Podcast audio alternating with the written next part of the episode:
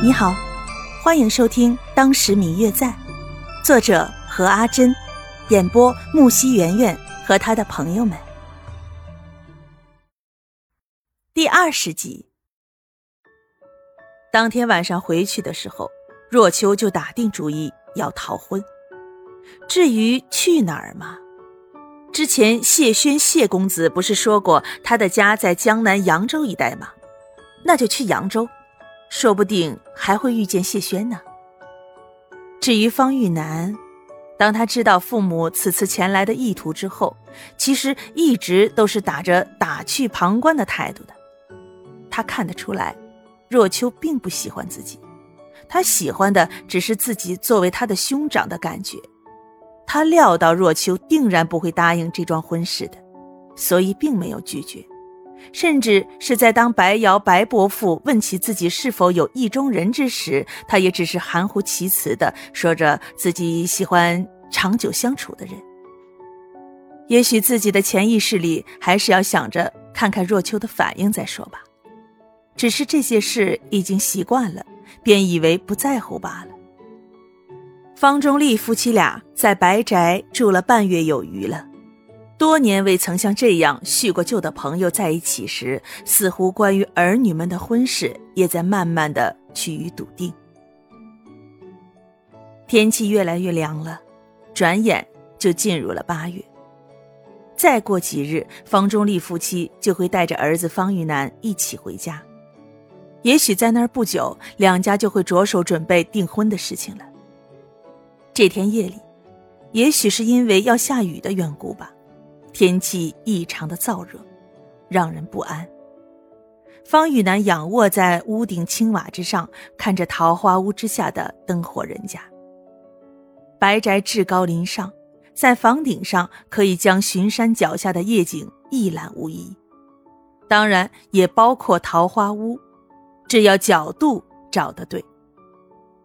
方玉楠早就注意到了，在白若秋住的院子中，有一个黑影正鬼鬼祟祟的四处乱窜，背了一个包袱，正在寻找出去的路。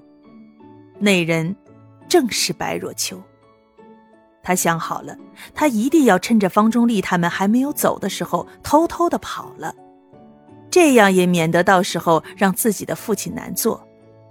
趁着一切还没有说定的时候走，也许对所有人来说都是最好的一种办法。自从打定了逃婚出走的主意后，白若秋就开始策划，未免夜长梦多，多生变数，当然是越早越好。纵使心中多有不舍，但是为了终身大事，还是快刀斩乱麻的好。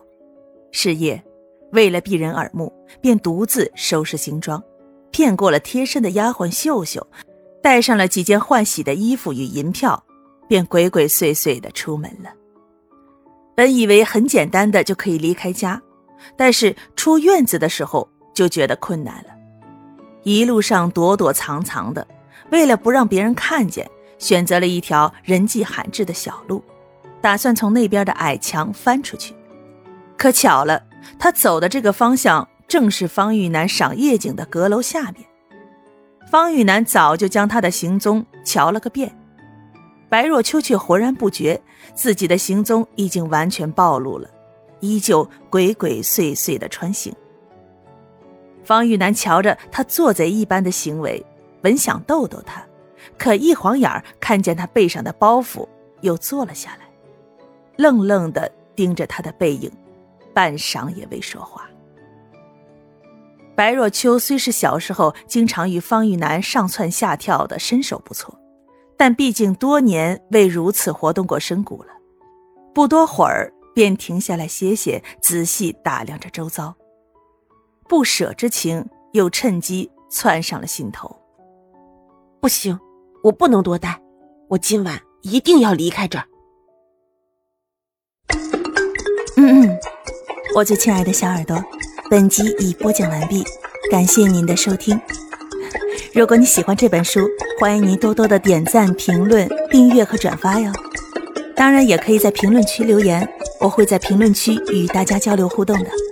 喜欢这本书就给他点个赞吧，你的点赞和评论是我们创作最大的动力。